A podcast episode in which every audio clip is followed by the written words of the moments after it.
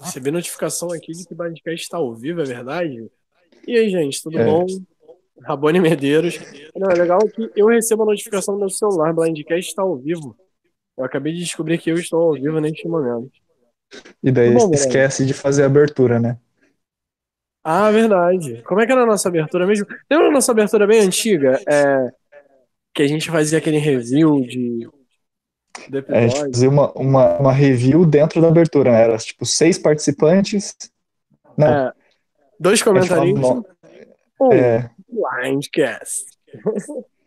bons tempos isso daí, da época que o podcast era até editado, né? Pois é, não, mas até mesmo quando a gente partiu pra live, a gente fazia isso um pouquinho. Isso aí agora nem tem mais como, né? Porque agora são quatro comentaristas. Um Blindcast. Um não, né? Um por semana. E aliás, né, gente, a temporada tá acabando, não vamos esquecer, vai ter, vai ter off-season. É, a galera tava comentando até, tipo, sobre temas pra gente usar na off-season. Estão falando muito da temporada 40.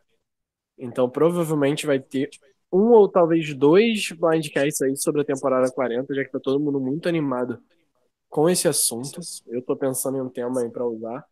Mas não esqueçam de mandar quem vocês querem ou acham que vão estar nesse All Winners aí, né? É, já saíram alguns spoilers aí, mas nada oficial ainda, né? É, só especulação até agora. E estamos, como diz o nosso título, né? Estamos às cegas, né? Estamos blind ainda. Pois é. É, só pra ver aqui os comentários que o pessoal falou, o Paulo Márcio comentou. Melhores winners, Sandra Todd, Natalie Anderson e o melhor de todos que dominou todas as áreas, Yu. Querendo aí os quatro na temporada 40. E Diego Arnone, todo mundo já sabe que a Season 40 será All Winners. Seria legal comentar em quais vencedores vocês gostariam para voltar, quais não, quais vocês acham que vão e um ranking de todos. A gente deve fazer isso no, no, no off-season, alguma coisa relacionada. E temos um novo inscrito, Guilherme 1508, com a foto da Kelly de, de Ghost Island, é isso? Não sei. Não sabe? Não lembra dela? Na Vit Strong? Eu não tô aberto aqui pra ver agora. Eu, não- eu já não, não sei. Não, é a Kelly, é a Kelly mesmo. Eu só tava tentando lembrar da temporada dela. Na Vit Strong e Ghost Island. Ah, tá. Desculpa. Achei que você estava perguntando se era a participante. Não estava com o comentário aberto aqui. Mas é interessante você falar isso, Rabani, que eu até tenho uma dúvida que eu não soltei para o resto do pessoal, porque na verdade é, a gente até teve dificuldade essa semana para achar um horário que a gente conseguisse gravar é, uma dupla, que tivesse uma dupla ao mesmo tempo, né? A gente conseguiu gravar agora no domingo, Dia das Mães, eu e o Rabone conseguimos encaixar um horário aqui para gravar. Mas uma coisa que eu queria comentar com todo mundo e também jogo para o público aí, é, por exemplo, se a gente fosse criar um grupo no Facebook do Blindcast para a gente fazer umas enquetes, para não ficar poluindo, por exemplo, o Tribo falou. Vocês acham que seria legal? Você acha que seria legal, Rabone? Eu acho que seria legal sim pra gente interagir mais com a galera que, que ouve aqui. Óbvio, não querendo diminuir o a tribo falou, eu acho que lá pra discutir as coisas seria mais legal, mas se vocês quiserem falar mais com a gente, acho que essa ideia do grupo seria muito boa. É, porque a gente poderia não ficar poluindo, né, o a tribo falou e os outros grupos, né, que a gente participa de Survivor com informações e é bom que também talvez tivesse um lugar centrado no Blindcast, né, daí sempre que a gente falasse, por exemplo, olha, vai ter uma enquete para a gente decidir quem que vai ser os melhores winners, por exemplo, a gente poderia fazer num lugar só, né, seria interessante. Mas é só uma ideia aí, vocês estão ouvindo, vocês comentem se vocês participariam de mais um grupo, né. O Lennon Mello aqui tá comentando, bons tempos Blindcast Raiz aqui na live já, gente. Não mais comentários anteriores, bons tempos Blindcast Raiz. É, eu e Bonome aqui, a gente é somos o raiz do Blindcast. Não que a Bia e o Danilo não sejam ótimos, mas Eles são É. Nutella, tem como Nutella ser ruim? pois é, né? Nutella é gostoso. É, E, gente, comentem também, não só aqui na live, mas comentem nos comentários do vídeo, que quando a gente puder, a gente vai dar uma olhada e trazer aqui. Principalmente se forem temas que vocês querem, tipo, recorrente à temporada. Me lembra muito o Ingo, o Ingo Dub, na época que ele comentava, ele fazia uma review, e a gente sempre comentava a review dele. O, cortando alguns Sim. pedaços, né, porque era bem grande, mas era muito legal. Isso aí. É, como o Rabone falou, deixem comentários aí pro off-season que a gente vai se organizar para fazer né, podcasts, podcasts durante a intertemporada e com certeza, já adiantando uma coisa que eu já falei, a gente vai ter inclusive o Blind City. Mas a gente tem até 5 horas, Rabone, a gente tem 50 minutos para comentar esse episódio. Bora lá? Vamos correr então. É, é o seguinte, né, para dar, dar já aquela abertura, né, a gente entrar falando do episódio, é, tiveram 10 confessionários de novo Rick nessa temporada, quatro para Gavin, Lowry e Aurora, dois para Julie e Vitória, todo mundo que tá no jogo conseguiu pelo menos dois confessionários, né, eu acho que quando o episódio começa a ficar com menos gente, dá mais, dá para distribuir melhor esses confessionários. E também tem um confessionário para David, Julia, Eric, Joey, Aubrey, Chris e Rin. Os únicos que não tiveram confessionários nesse episódio, todos esses que tiveram confessionário foram da Edge of Station. Foram, os únicos que não tiveram foram War Dog, Kelly e Ron. Como que a Kelly flopou, né? Não teve nem confessionário recebendo cartinha. Pois é, não. Apesar de que, você tá falando que a Kelly flopou, porém, o Rick já soma 51 confessionários nessa temporada, mais que o dobro da segunda colocada que ainda tá no jogo, da, da segunda colocada que ainda estaria no jogo, né? Que seria a Julie com 25. E, e só, não, só não fica mais que o dobro, no caso, que três eliminados, que, quatro eliminados, desculpa, que são Ron, Wardog, Kelly e David, que são justamente os quatro eliminados anteriores à, Aurora, né? Anteriores a esse episódio. É, números interessantes, né? Que fazem a gente refletir. E vou, vou, eu acho que talvez eu esteja colocando o, o carros na frente, o na frente dos bois. Mas com toda essa visibilidade que o Rick está tendo, você acha que ele tem alguma chance de ganhar essa temporada? Então, é o que eu mais acho, né? É... Assim, tá muito difícil da gente colocar é, algum outro, pelo menos desses que estão esses que estão no, no ainda no jogo, né, no caso, que agora são quatro pessoas, né, Gavin, Lauren, Judy e Vitória. É, uhum. É, tá muito difícil de, por conta da edição, né? E assim, a gente até tem jogos, a gente tem torcida, mas a edição não tá favorecendo, não tá mostrando essas pessoas desde o início da temporada, né?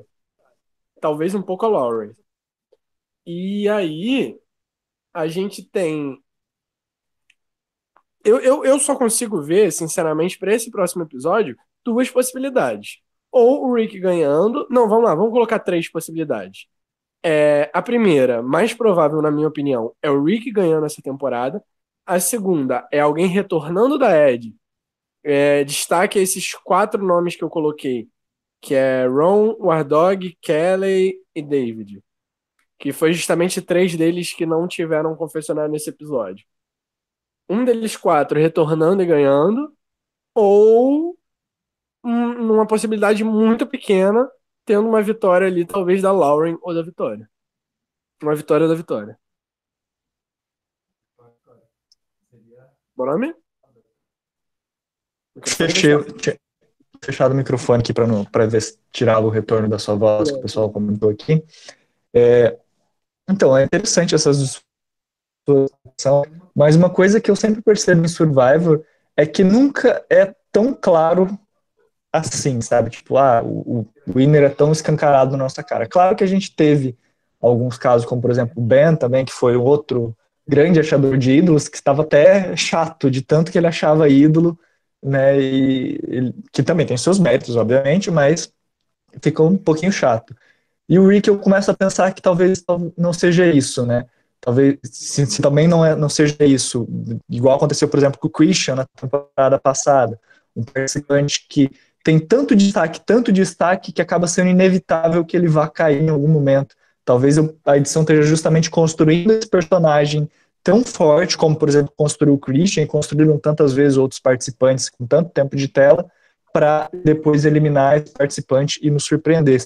E eu tô sentindo, assim, o Ricker é meu coringa lá no draft, se ele ganhar eu vou comemorar muito, mas eu tô sentindo que talvez seja uma forçação da edição para a gente acreditar que ele vai ganhar. Você concorda com isso?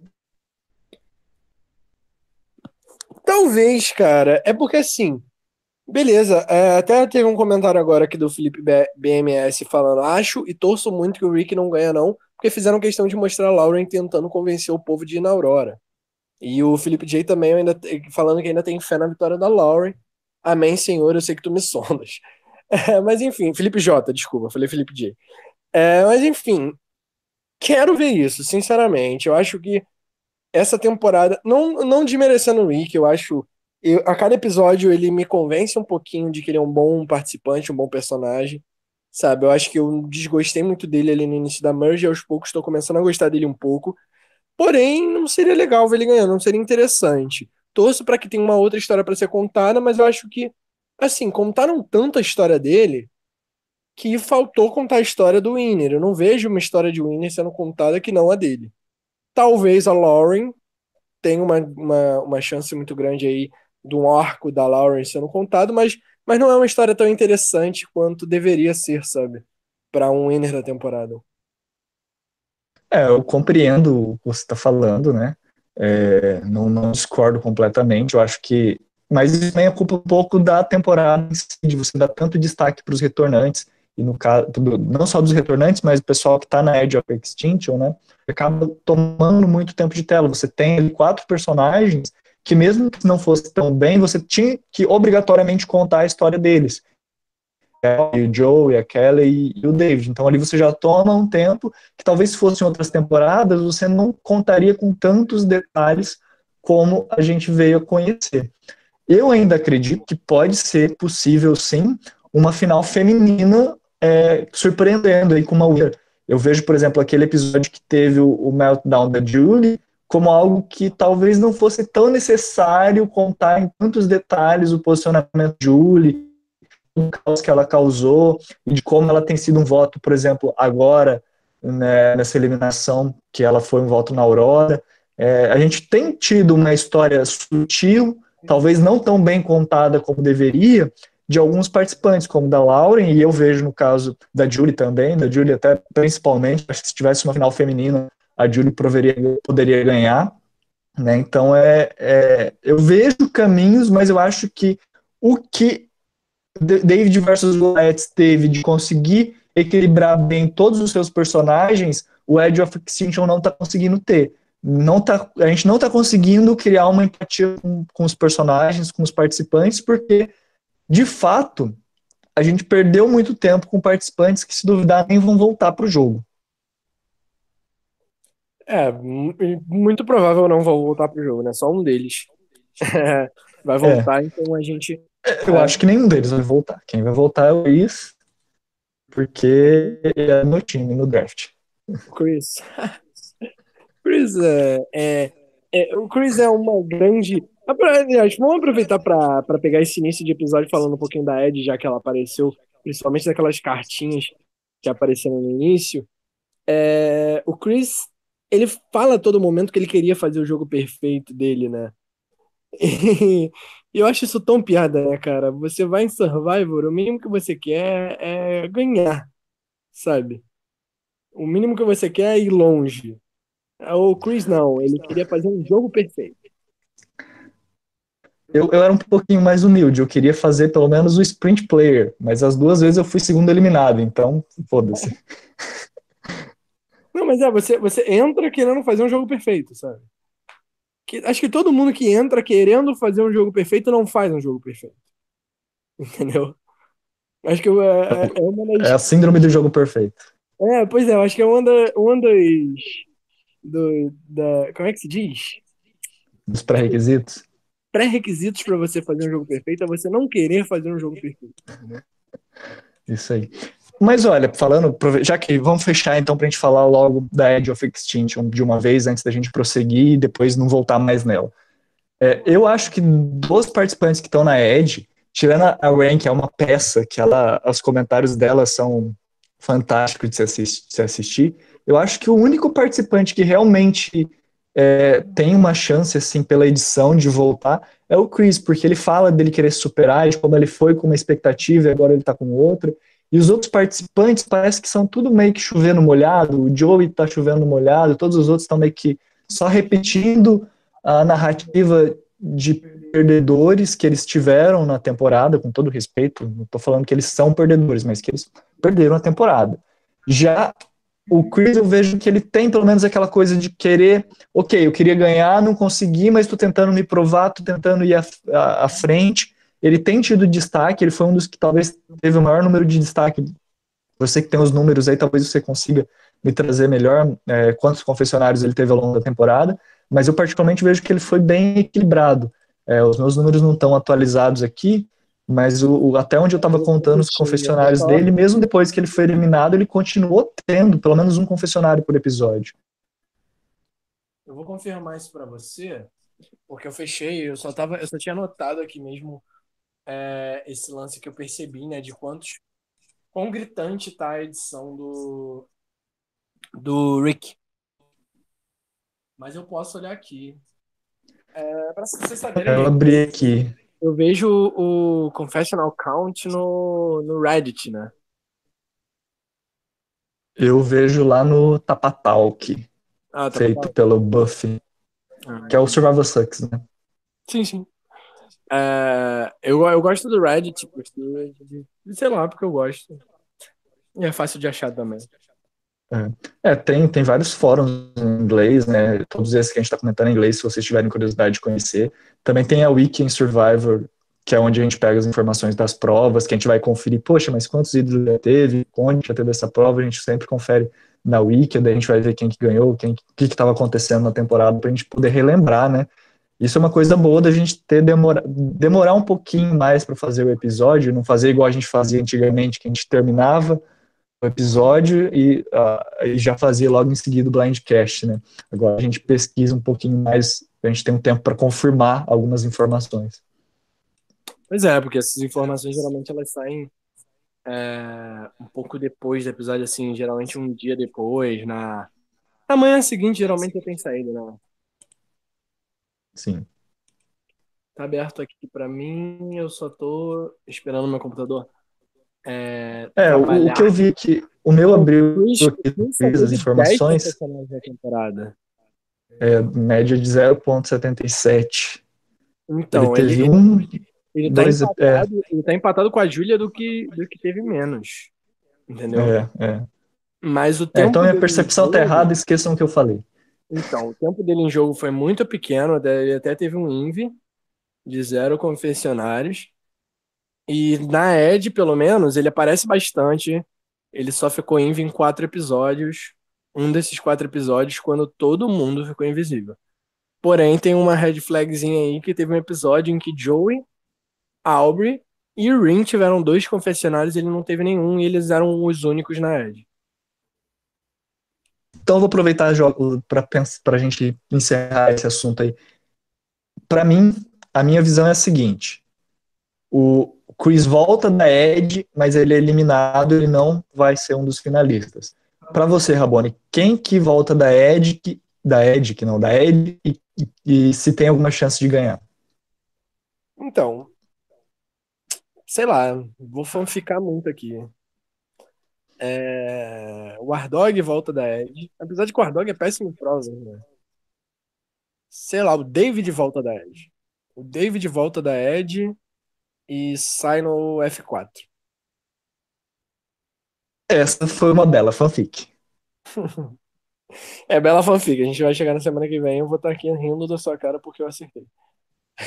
vamos ver, vamos ver. Então vamos, vamos seguir em frente, porque tem uma coisa que acontece no começo do episódio que eu achei bem interessante, porque eles voltam e o Rick tá naquela vibe, como tivemos poucos ídolos jogados essa temporada, ele já tá naquela vibe. Não, vamos falar que as vantagens vêm só da, da Ilha da Extinção, e da beira da feira, né? E vamos, vamos enganar todo mundo para ninguém procurar ídolo. É, você acha que essa é uma estratégia legal? Você faria isso? Eu, eu achei inteligente da parte do Rick até.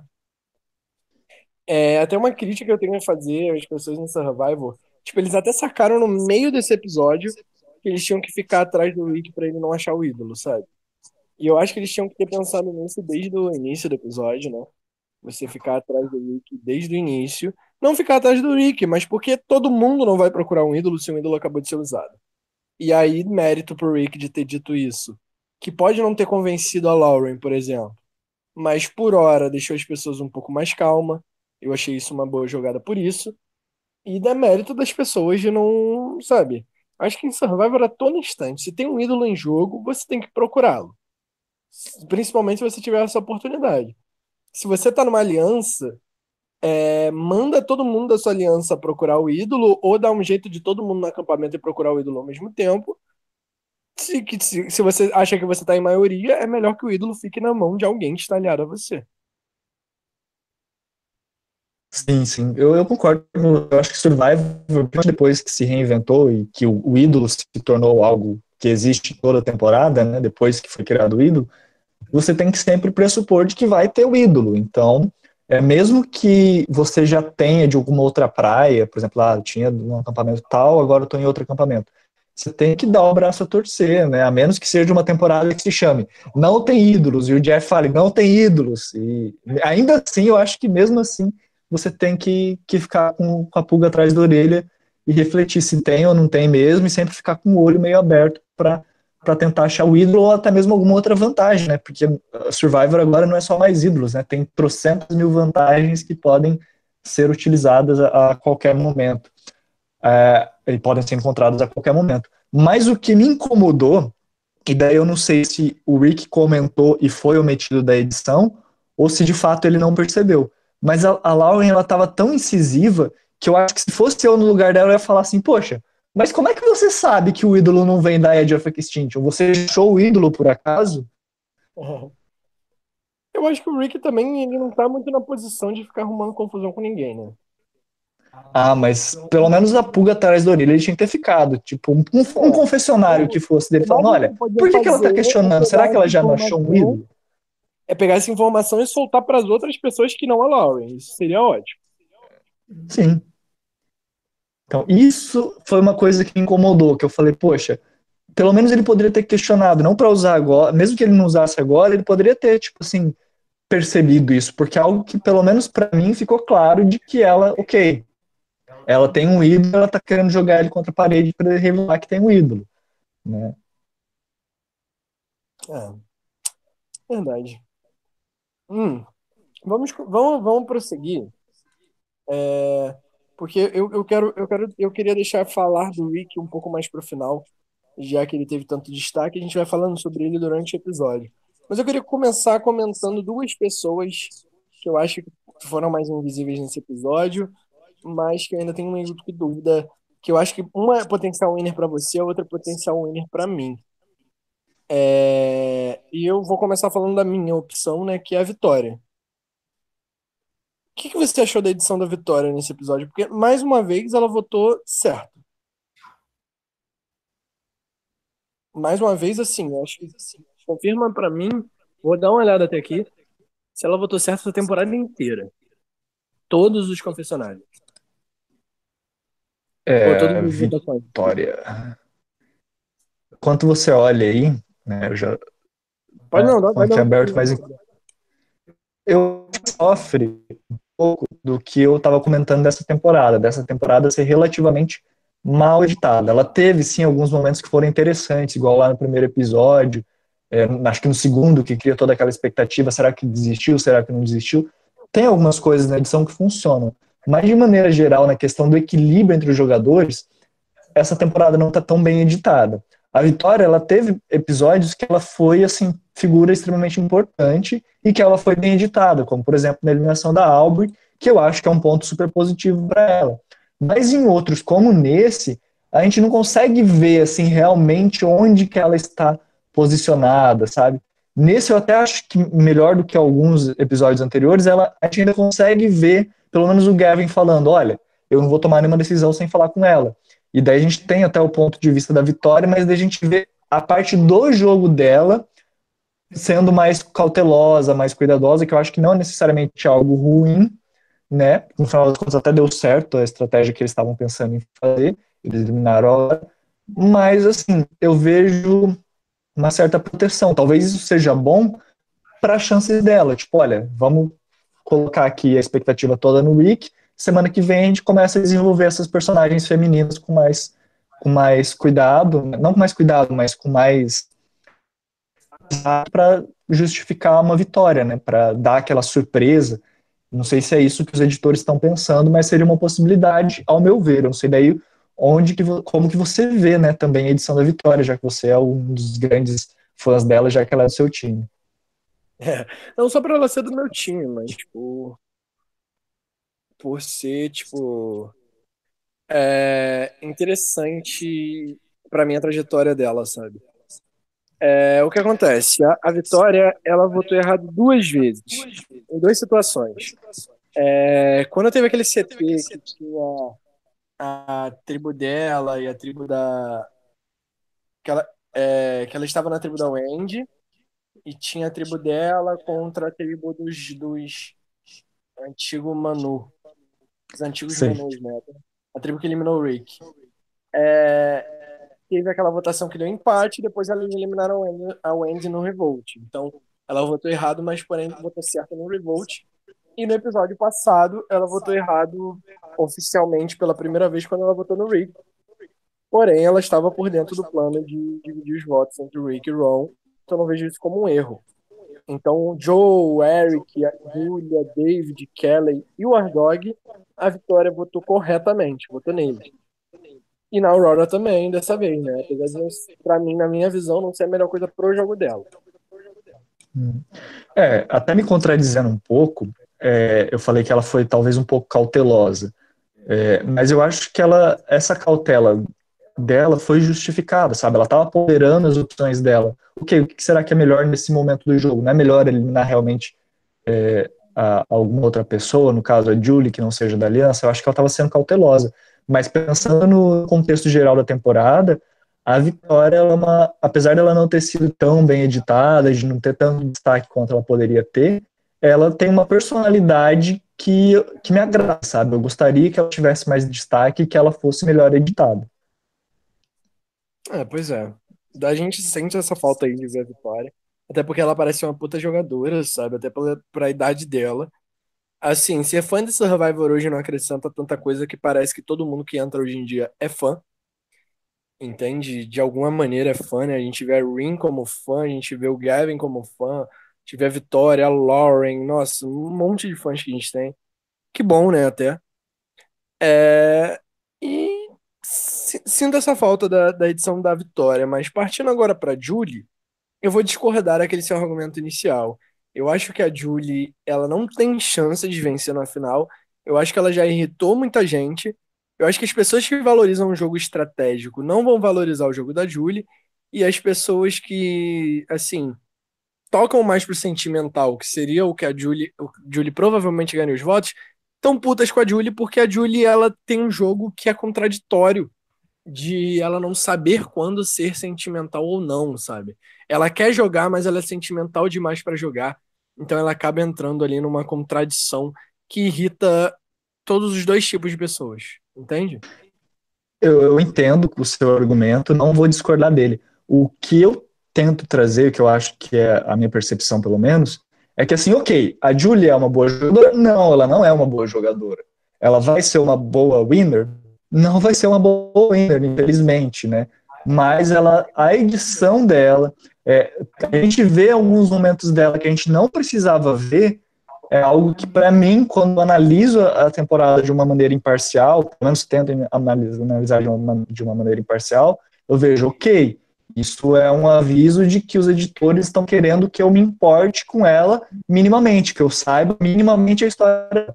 Então, por mais que eu não ache que ela tenha um jogo bom, que eu não acho que ela tenha um jogo bom de fato, eu vejo suporte na edição dela para que pelo menos a gente é, compreenda como que ela chegou à final, de que ela seja uma jogadora com relevância para a temporada. Esse que é meu argumento. Meu argumento não é, ah, eu gosto dela, eu estou torcendo para ela, eu acho que ela fez boas jogadas. Eu acho que, na verdade, o meu argumento é, é, justamente o contrário. É tipo, olha, ela não fez boas jogadas, ela não, ela não é, é, foi uma boa jogadora, mas ela teve uma relevância porque aconteceu e os editores fizeram questão de mostrar isso, mesmo que de forma negativa. Não, é, eu realmente, eu, eu concordo com você que eu vi Eu defendi isso até no Blindcast, em outras vezes que eu participei aqui, que a, a Julie, ela tem momentos em que ela tem uma voz que a gente não vê aquela voz como necessária. Sabe? A gente não a gente não a gente não precisa ver a opinião da Julie naquele momento, mas mesmo assim ela vai lá e dá a opinião dela. Isso é muito estranho pra gente que conhece a edição do Survival. Mas eu acho que o personagem dela foi tão mal construído que a gente não gostaria e não acho que seria interessante pra Survival colocar ela como winner. E é. nem acho que rolaria, né? conhecendo o perfil de jogadores que a gente tem nessa temporada. E eu te pergunto, Rabone, se a Julie ganhar, ela volta na Season 40? Não. Por favor, né? Tadinho. Tipo, qualquer pessoa que ganhar essa temporada dificilmente volta na Season 40. eu acho que volta. Assim, não a Julie, mas eu acho que se o Rick ganhasse, ele voltaria. Ah, o Rick talvez. Porque o público. Ou o Ardog. O Ardog, se ganhasse, voltaria. É. Mas... O Ron, se ganhasse, voltaria. Sim, sim, sim. Não, eu tô falando dentro da possibilidade que a gente tem agora. O Rick, talvez eu não gostasse de ver. Não, talvez o Rick em outro ambiente. É... O Danilo tá reclamando aqui, meu Deus, o spoiler da Season 40. Acho que a gente já comentou aqui no início do Blindcast, é um spoilerzinho, né? Mas que a Season 40 vai ser de All Winners. É, é não vamos dar spoilers, né? Assim, spoilers que estão saindo de quem está na Season 40, provavelmente, né? Porque não tem nada certo. Mas eu não acho que, que ninguém dessa temporada mereça, não. Bem, é, tem mais algum outro comentário aí? Alguma coisa que antes da gente prosseguir, Rabone? Mesmo que chegou aqui e falou: Meu Deus, o spoiler da Season 40. Então vamos seguir em frente. É, a gente falou da, da vitória da Julie. Vamos então comentar dos outros participantes. Vamos comentar é, do Gavin, que estava justamente estrategizando. A partir do momento que o Rick ficou imune, o, o Gavin começou a fazer essas estratégias e refletir sobre quem seria interessante eliminar, a Julie, a, se seria interessante eliminar a Aurora. É, o que você achou aí da participação desse episódio, Rabon? ok, né? Ok como foi todas as participações deles em todos os episódios nessa temporada, né? O Gavin nunca, ele nunca é 8, nunca ele é 80, ele sempre tá no meio. Entendeu? Às vezes ele é 8, né? Tipo, ele nunca foi 80, ele nunca foi o estrategista, mas ele também não passa vergonha, sabe? Ele só passa vergonha para mim no episódio da eliminação do Ardog. Sim. Fora é, isso. Pensando, Oi? pensando no que a gente tava falando de edição, é assim, eu acho que em termos de jogo, o jogo dele é interessante porque ele consegue ter esse equilíbrio que você está comentando. Mas em termos de edição, a gente não vê mais destaque dele, é algo que para mim, quando eu analiso, mais uma vez, quando eu analiso a edição, eu penso, poxa, olha, é um alerta de que talvez a história dele não seja tão importante, porque um homem que tem um jogo tão equilibrado e que talvez tenha chance de ganhar a temporada, se ele realmente ganhasse, ele talvez fosse ter mais destaque, ter mais e mais voz na temporada, né? Ah, ainda mais por ser homem, né? Tipo, é...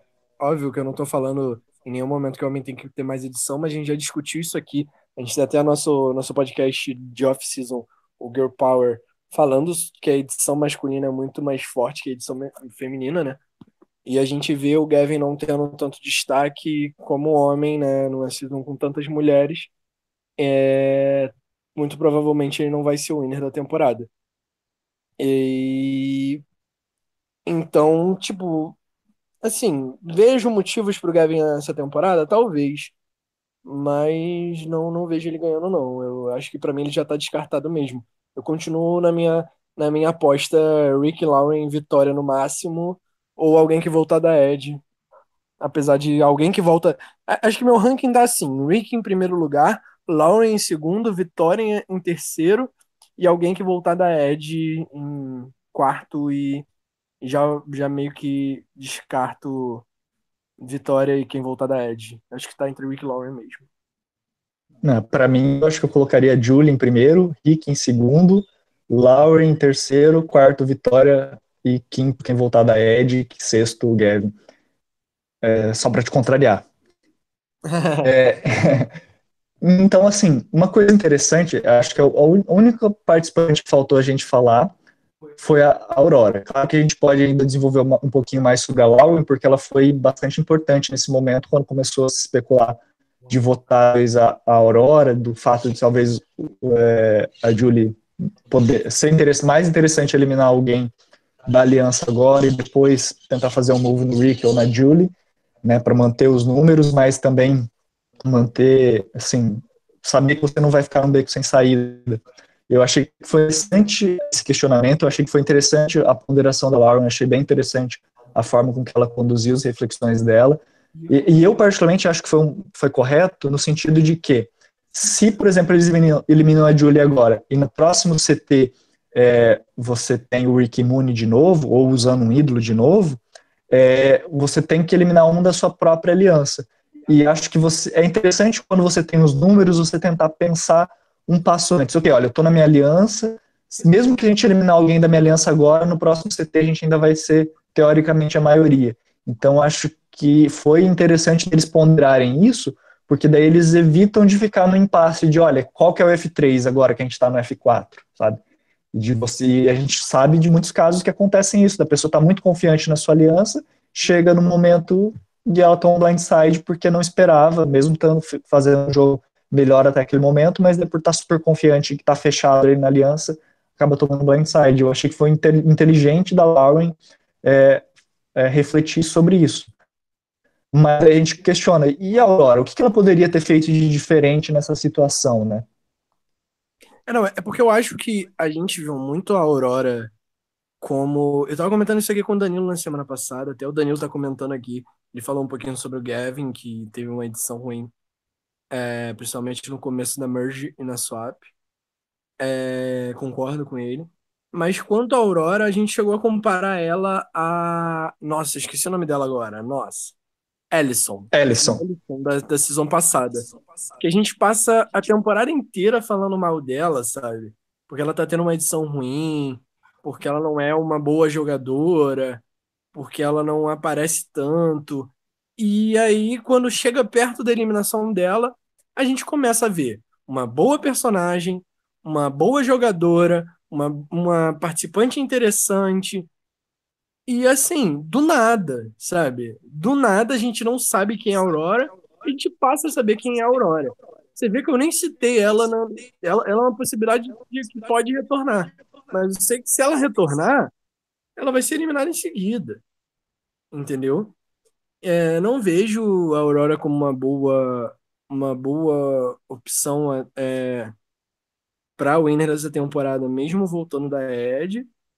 E assim, fico triste, porque é uma mulher poderosa, é uma mulher gay, poderia ter uma história legal ali em Survivor, né, para se construir. A gente falou bastante disso aqui na semana passada, mas infelizmente a gente não teve essa construção e fica para próxima, infelizmente. Mas então, é, a minha visão, assim, eu não estava semana passada, mas a minha visão é que justiça que a edição dela foi o que foi nessa temporada.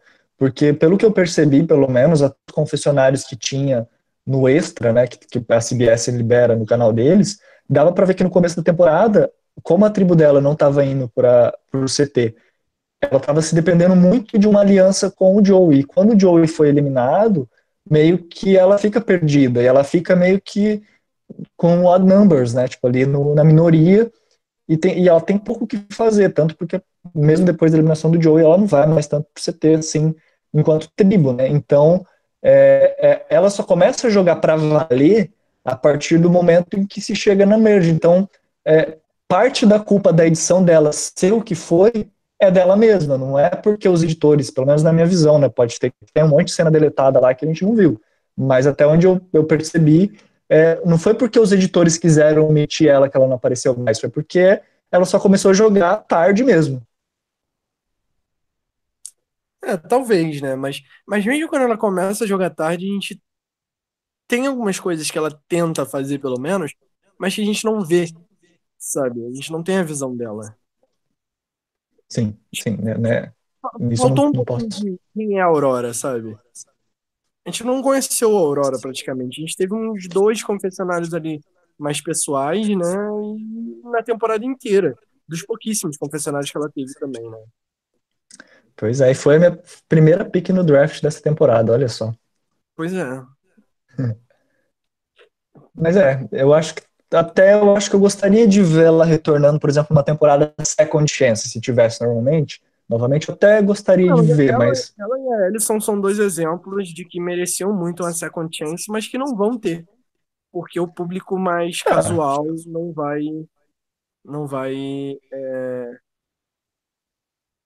Não vai, ah, não depende, vai Depende muito da postura que as pessoas vão ter depois, né, de participarem, né? Porque a gente pega a própria Wentworth, foi uma participante que é, ela na primeira participação dela, ela não criou assim pela participação dela uma grande fanbase. Foi depois participando dos eventos, interagindo bastante nas redes sociais, que ela conseguiu até cavar a voltinha dela na, na second chance dela, né? Mas é, aí vai muito da postura das partes dos participantes com o público posterior a Survivor, né? Porque às vezes você tem um participante que na sua primeira participação não foi tão querido, não foi tão bem, mas que foi bastante querido. Se ela conseguir é, criar um, apresentar um carisma legal depois, não vejo por que ela não poderia voltar numa, numa temporada que tivesse uma temática que fosse pertinente a isso, né? Ah. Enfim, os seus charás aqui, o Felipe J e o Felipe BMS, estão comentando é o poder sobre dos Felipes. Oi? É o poder dos Felipes, cara. É o poder dos Felipes, Blindcast sendo dominado por Felipes. É... Eles Eu digo mais, o mundo é dominado por Felipes. Oi? O mundo é dominado por Felipes. é, por Felipes e João e Matheus. Não, só Felipes. É... Felipe Neto, Felipe Massa. Vamos lá, desculpa. Vamos embora. É, estão comentando sobre o look da Aurora no, no CT. Eu, sinceramente, não reparei. Mas eu vou destacar aí para quem quiser, quem tiver reparado, dá umas. Eles estão comentando aqui é, que foi o, o Felipe, o Felipe falou. É, fina, chique, pleníssima, amei. O BMS respondeu. O auge esse look dela, eu tava rindo, mas com respeito. Então há, há divergências aqui entre os looks dela, um mais para mulheres ricas, hashtag mulheres ricas, e o outro mais porque falou que o look dela tava feio. O rio dela com respeito.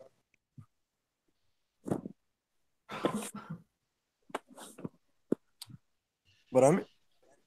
Tô aqui. É, só pra falar um pouco das provas dessa. dessa Nossa, desculpa, eu lembrei agora do. Que, que, desses últimos tempos. É, Galvão? É, fala, Tino. Sentiu? Sentiu. provas dessa, desse episódio Run Down a Dream, chamada antigamente de Match Finish, que foi a prova de recompensa, ganhada pelo Gavin, que levou Vitória e Lauren. Vamos comentar sobre isso também, eu acho que é interessante. É, essa prova já rolou em Milan vs Gen X, David vs Goliath, rolou a terceira vez agora.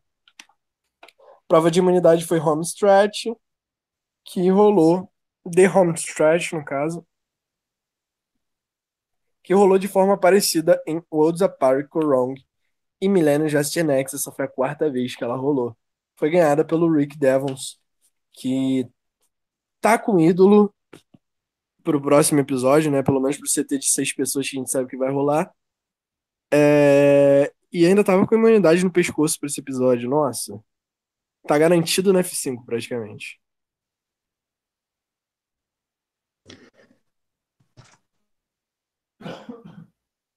Desculpa. É, então, é, aí a gente pode justamente questionar a estratégia que ele fez a partir do momento. Você quer comentar das provas? Desculpa, você é nosso especialista de prova, né? Fica à vontade, eu nem lembro muito bem como é que foram as provas, confesso que não reparei tanto nesse episódio. Ah, eu sei das provas, né? A, a, acho que foi, não sei se foi a prova de recompensa, que é aquela que tinha que equilibrar a bola em cima, né? Que eu gostei que eles adicionaram algumas etapas a mais ali, tinha questão de você jogar a bola para cima, correr, depois pegar a bola de novo. Eu acho que ficou interessante, é, no nível de entretenimento e dificuldade, foi bacana. Hum, Mas foi o que legal, eu acho interessante. É. Aquelas quedas que eu acho... muito divertido. Sim. Mas eu acho que a partir das provas a gente pode justamente comentar disso que você estava falando, da imunidade e do ídolo que o Rick tem, né? E da jogada que ele fez, né? Porque, obviamente, ele estava ali meio que a parte da, das estratégias, o pessoal estava ali votando, querendo votar na Julie, ponderando talvez votar na Aurora, e não sei se ele chegou a ouvir alguma coisa do pessoal especulando de votar na Aurora, mas é, foi interessante que ele resolveu usar o ídolo dele como lever, né, como vantagem mesmo de, de argumentação, e falou, olha, vou usar meu ídolo na Julie aqui, e eu e a Julie vamos votar em um de vocês, agora vocês se viram aí para escolher quem que vocês querem eliminar. E, e, foi interessante ele fazer isso, pelo menos do meu ponto de vista, e foi arriscado, mas também interessante depois quando ele não usou o ídolo. E o que, que você achou desse contexto geral aí, Rabone, da, das duas partes? Assim, primeiro, de usar o ídolo como argumento, né, para votar, e depois de, de não usar. Então, é, eu acho que a jogada que ele fez foi, assim, perfeita. Perfeita que eu digo. Ele ameaçar usar o ídolo e não usar. Porém, eu acho que não influenciou na votação, entende? Eu não daria o mérito dessa jogada para ele, porque eu acho que tudo já estava planejado. Desculpa, tudo já estava planejado planejado para acontecer como aconteceu. Então, eu acho que foi perfeita execução dele. Eu acho que ele fez o que ele tinha que fazer ali naquele momento, o que estava dentro das mãos dele para ele fazer mas não acho que tenha influenciado na votação, sabe? Tipo, méritos para ele, porém não tem méritos porque aquilo ali já rolaria. Sim, eu, eu, também acho que foi exatamente. A minha percepção foi exatamente a mesma, né? Tipo, se ele tivesse. Mesmo se ele não tivesse falado do ídolo, eram muito grandes as chances da Aurora sair, porque era algo que já estava sendo especulado. Talvez é, ficasse ali na, o pessoal ficasse ali na dúvida, metade fosse, metade não fosse, depois tivesse vote, todo mundo votasse na Aurora, alguma coisa assim, mas é, é, é, o que eu questiono mesmo, e daí eu acho que foi, talvez, que foi inteligente, mas é o que eu argumento. Foi uma jogada que você só pode fazer uma vez. Você só pode ameaçar usar o ídolo e não usar uma vez. Porque a partir do momento que você faz isso, que mesmo que as pessoas já saibam que você tem, mas a partir do momento que elas sabem 100% que você tem o ídolo, que você fala que vai usar não usa, você se queima com seu aliado, porque você pode esperar que a, a pessoa vai ficar triste, poxa, olha, você falou que usar e não usou, embora tenha dado certo, mas poderia não ter dado certo, e se a Julie fosse eliminada, com certeza ela ia ficar, poxa, você falou que usar e não usou, tava contando com isso. Provavelmente seria um voto a menos pro Rick, nisso eu questiono. E agora tem aquela questão, né? É, no próximo CT você não pode fazer isso de novo, porque as pessoas sabem que você tem o ídolo e mesmo que você fale, vou usar o ídolo em tal pessoa, as pessoas não vão considerar, porque elas vão falar, poxa, é, rodada passada, voto passado, você falou que, que usar e não usou, então o que, que, me garante que você não vai fazer a mesma coisa nessa rodada? Então, é, é de se questionar, porque se o Rick tiver imunidade no próximo CT, e ele falar, vou usar meu ídolo na Julie, o pessoal fala, ah, e se você não usar na Julie, se você usar, sei lá, na, no Gavin? O pessoal pode questionar porque ele perde a credibilidade na, na fala dele. É, pois é. É complicado, né? A gente poderia ficar discutindo aqui mil fatores e mil cis para isso. Mas, assim. Talvez pode ter sido um erro. Ele poderia ter feito essa jogada no próximo F6, né? No caso. Ele poderia ter guardado esse trunfo aí, né? Mas aí a gente fica esperando, né? Eu acho que a vida do Rick é difícil. Eu acho que a vida do Rick é é, independente de quem voltar da Edge of Extinction, o que o Rick precisa é, é ganhar imunidade, ganhar mais uma imunidade, né, no caso, e depois ganhar a prova de fogo. Essa é a único, única maneira do Rick chegar numa final, né? É, ele tem que ser uma mistura ali do, do Ben com o Mike, né, para poder ganhar imunidades e ganhar hidros, porque é o que ele precisa agora, né, se não for com um é com o outro, né. Pois é tá complicada a vida de Rick Devons, apesar de eu achar que não, não está tão complicada assim. É, eu, eu, falando, falando da Lauren. O que, que mais tem para falar da Lauren? Ah, sim, o lance do Gavin ter levado a Lauren e a vitória para para Reward, falando bem rapidinho aqui. Eu acho que foi um erro. É, de não levar a Aurora, sabe? Apesar da Aurora ter sido eliminada depois, eu acho que ele se queimou com a Aurora sem muita necessidade. E acho que não só com a Aurora, né? Porque como o pessoal falou, tipo assim, a Aurora é uma das que não foi em recompensa, né? E ou, se eu não me engano, teve outros participantes que chegaram a comentar isso até no, no Conselho Tribal, se não me engano, é da questão de que é uma, uma, uma arte social, não só social, mas humana, né? A pessoa tá passando fome ali, não sei se foi no, no, no Conselho Tribal se foi depois da prova, não, não me recordo mas é algo que é de se, de se relevar. Talvez ele, se ele for para o final, ele talvez tenha perdido alguns votos nessa questão, não só do social, mas na questão da, da humanidade, né? Que é algo de você ver alguém que teoricamente é seu aliado, que não está indo em recompensa, que está passando fome, e daí você não levar. Isso é algo que, querendo é, ou não, também pesa. O mais pesado é o fato dela não estar indo em muitas recompensas e o Gavin ter usado esse argumento para levar a vitória. Entendeu? Então por que, que ele usa esse argumento para levar a vitória e não usa esse argumento para levar a Aurora? Pois é. Entende? Quer dizer que ele se preocupa mais com a, vitória, com a vitória não estar indo recompensas do que com a Aurora não estar indo recompensas. Então acho que foi uma gafezinha do Gavin. Eu acho que Timbia está morto por dentro. Vamos então falar do draft que tá acabando essa temporada. Vamos então. Vomitão, vômito grandão. É... Aurora era Tim Bonami, Bonami. Tristeza aí. Sempre fui fã. Nunca critiquei. Por último, pra gente, é, o, o, time Bonami está com Julie e Rick como Coringa. Winners. ah, entendi porque eles são suas duas picks de é, não, olha, não é porque eu escolhi eles, é que normalmente eu já escolho bem, né? Mas é porque realmente eu acredito que a edição deles, se, se fosse o contrário, se eles fossem de outro time, é, eu diria que eles também têm chance. Tá, são as duas melhores edições que ainda estão no jogo.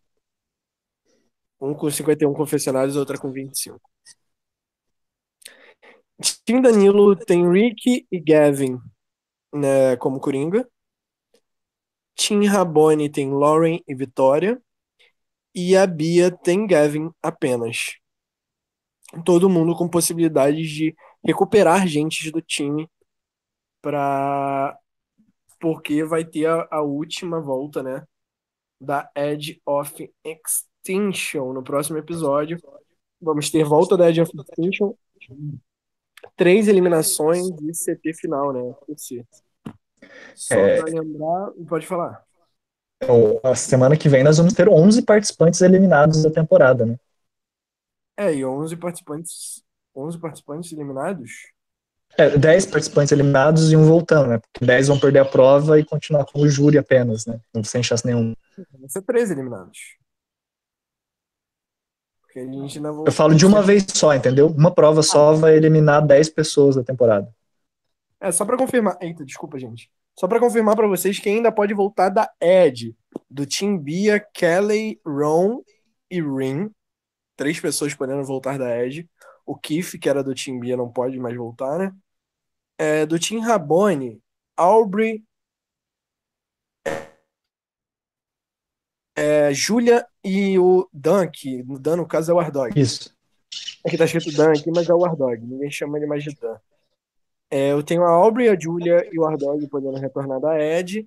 O Danilo tem Joey, o Andy e Eric podendo retornar. Não, o Andy não, desculpa. Joey e a Eric podendo retornar da Ed. É o Andy quitou já, né?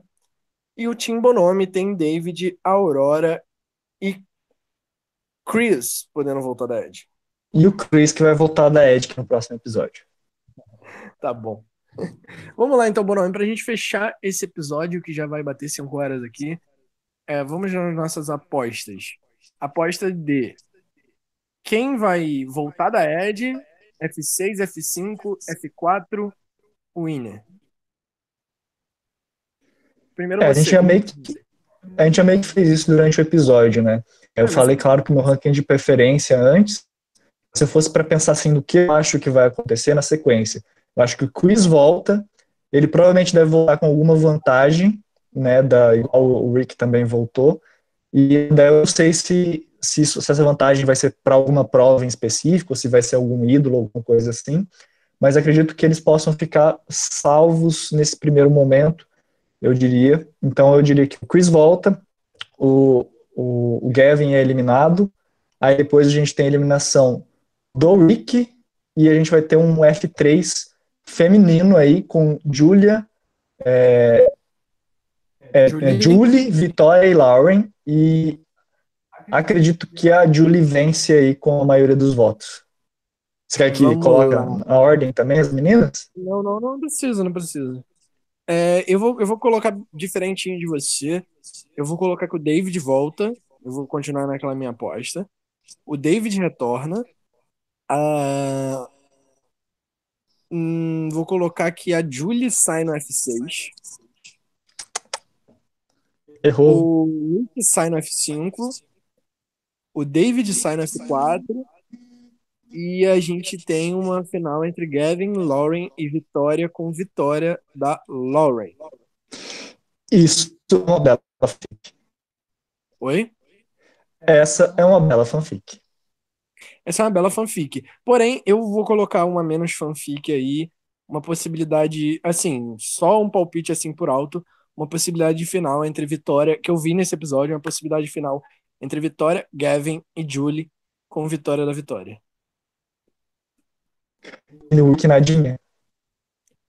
O Rick não, não. Rick. É, o Rick cai bastante no que a gente já comentou, né? Da edição dele tá bem. Desculpa, você ia falar alguma coisa? Não, não, passei o episódio inteiro falando que o Rick era o que tinha mais chance de ganhar, mas. Mentira, é mentiu o podcast inteiro. É, é que é aquela coisa, né? Se a gente for parar pra pensar só no que foi apresentado, a gente, claro que o Rick poxa, assim, mais 50 confessionários, ele é o personagem da temporada. Isso é inquestionável, né?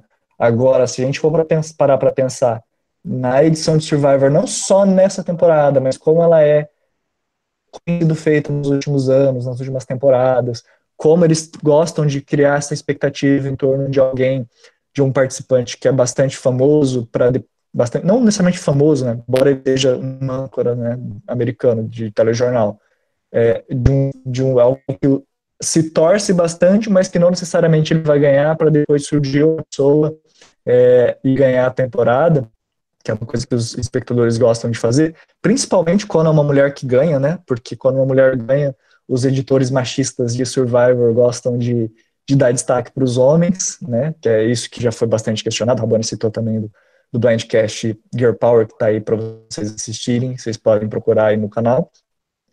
É, mas é algo que sempre tem, né, de personagens que são feitos, mesmo quando não é um homem para esconder a vitória de uma mulher, tem um homem que tem muito destaque, depois um homem que não tinha tanto destaque, uma mulher que não tinha tanto destaque, ganha a temporada. Foi assim, por exemplo, temporada passada, que o Chris tinha um monte de destaque, um monte de confessionário, foi eliminado, ganhou uma pessoa que a gente talvez não esperasse se a gente fosse olhar apenas com a questão do destaque, do sentimento, mas olhando minuciosamente, a gente percebe que tem outras pessoas além do Rick que podem e até tem mais chance de ganhar do que ele.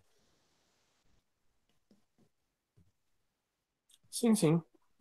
Não, mas ainda há possibilidade, né? A gente fica tentando prever aqui, mas a gente não sabe de nada. A gente inventa um tal de Edic aí, mas Edic erra. Eu sempre sei, cara. Às vezes, né? Eu sempre sei, eu acertei, acertei o Nick, acertei o Endel, acertei o Ben, só não acertei o Adam lá em Millennium Wars Gen X ainda falei que tinha chance. Porque o Adam em Millennium Wars Gen X, quem acertou fui eu no, no Blindcast Zero, né? É. E eu, eu, também, eu também não acertei em Game Changers, que eu achei que o Brad Cooper ia ganhar e quem ganhou foi a Sarah, surpreendendo várias pessoas. É, pois é. Mas enfim, é isso, Bonami. Fechamos por aqui. É isso. É, muito obrigado, galera, que acompanhou aí, o Felipe Jota, o Danilo Nunes, né? co-host aqui do uhum. Blindcast, Leonel Melo, Felipe BMS. Obrigado, gente, por estar aqui. Vocês são ótimos. E é isso. Mais alguma coisa, Bonani? É só ressaltar que a gente fez um Blindcast em tempo recorde, né? 50 minutos. pois é, né? Muito tempo que nós dois não fazíamos isso, né? O Blindcast com a gente dura duas horas. Mas também com menos participantes não tem nem muito o que a gente falar, né? Isso aí. Isso aí, então, pessoal. É... Um beijo no coração de todos vocês. E aquele lance lá dos deuses de Survivor, né? Não importa. Não importa que vocês decidam, os de Survivor não se importam, né? Não é isso que eu falo? É, você falava, se você continua falando, eu já não sei. Então, pode ser a última vez que estou falando. Beijo.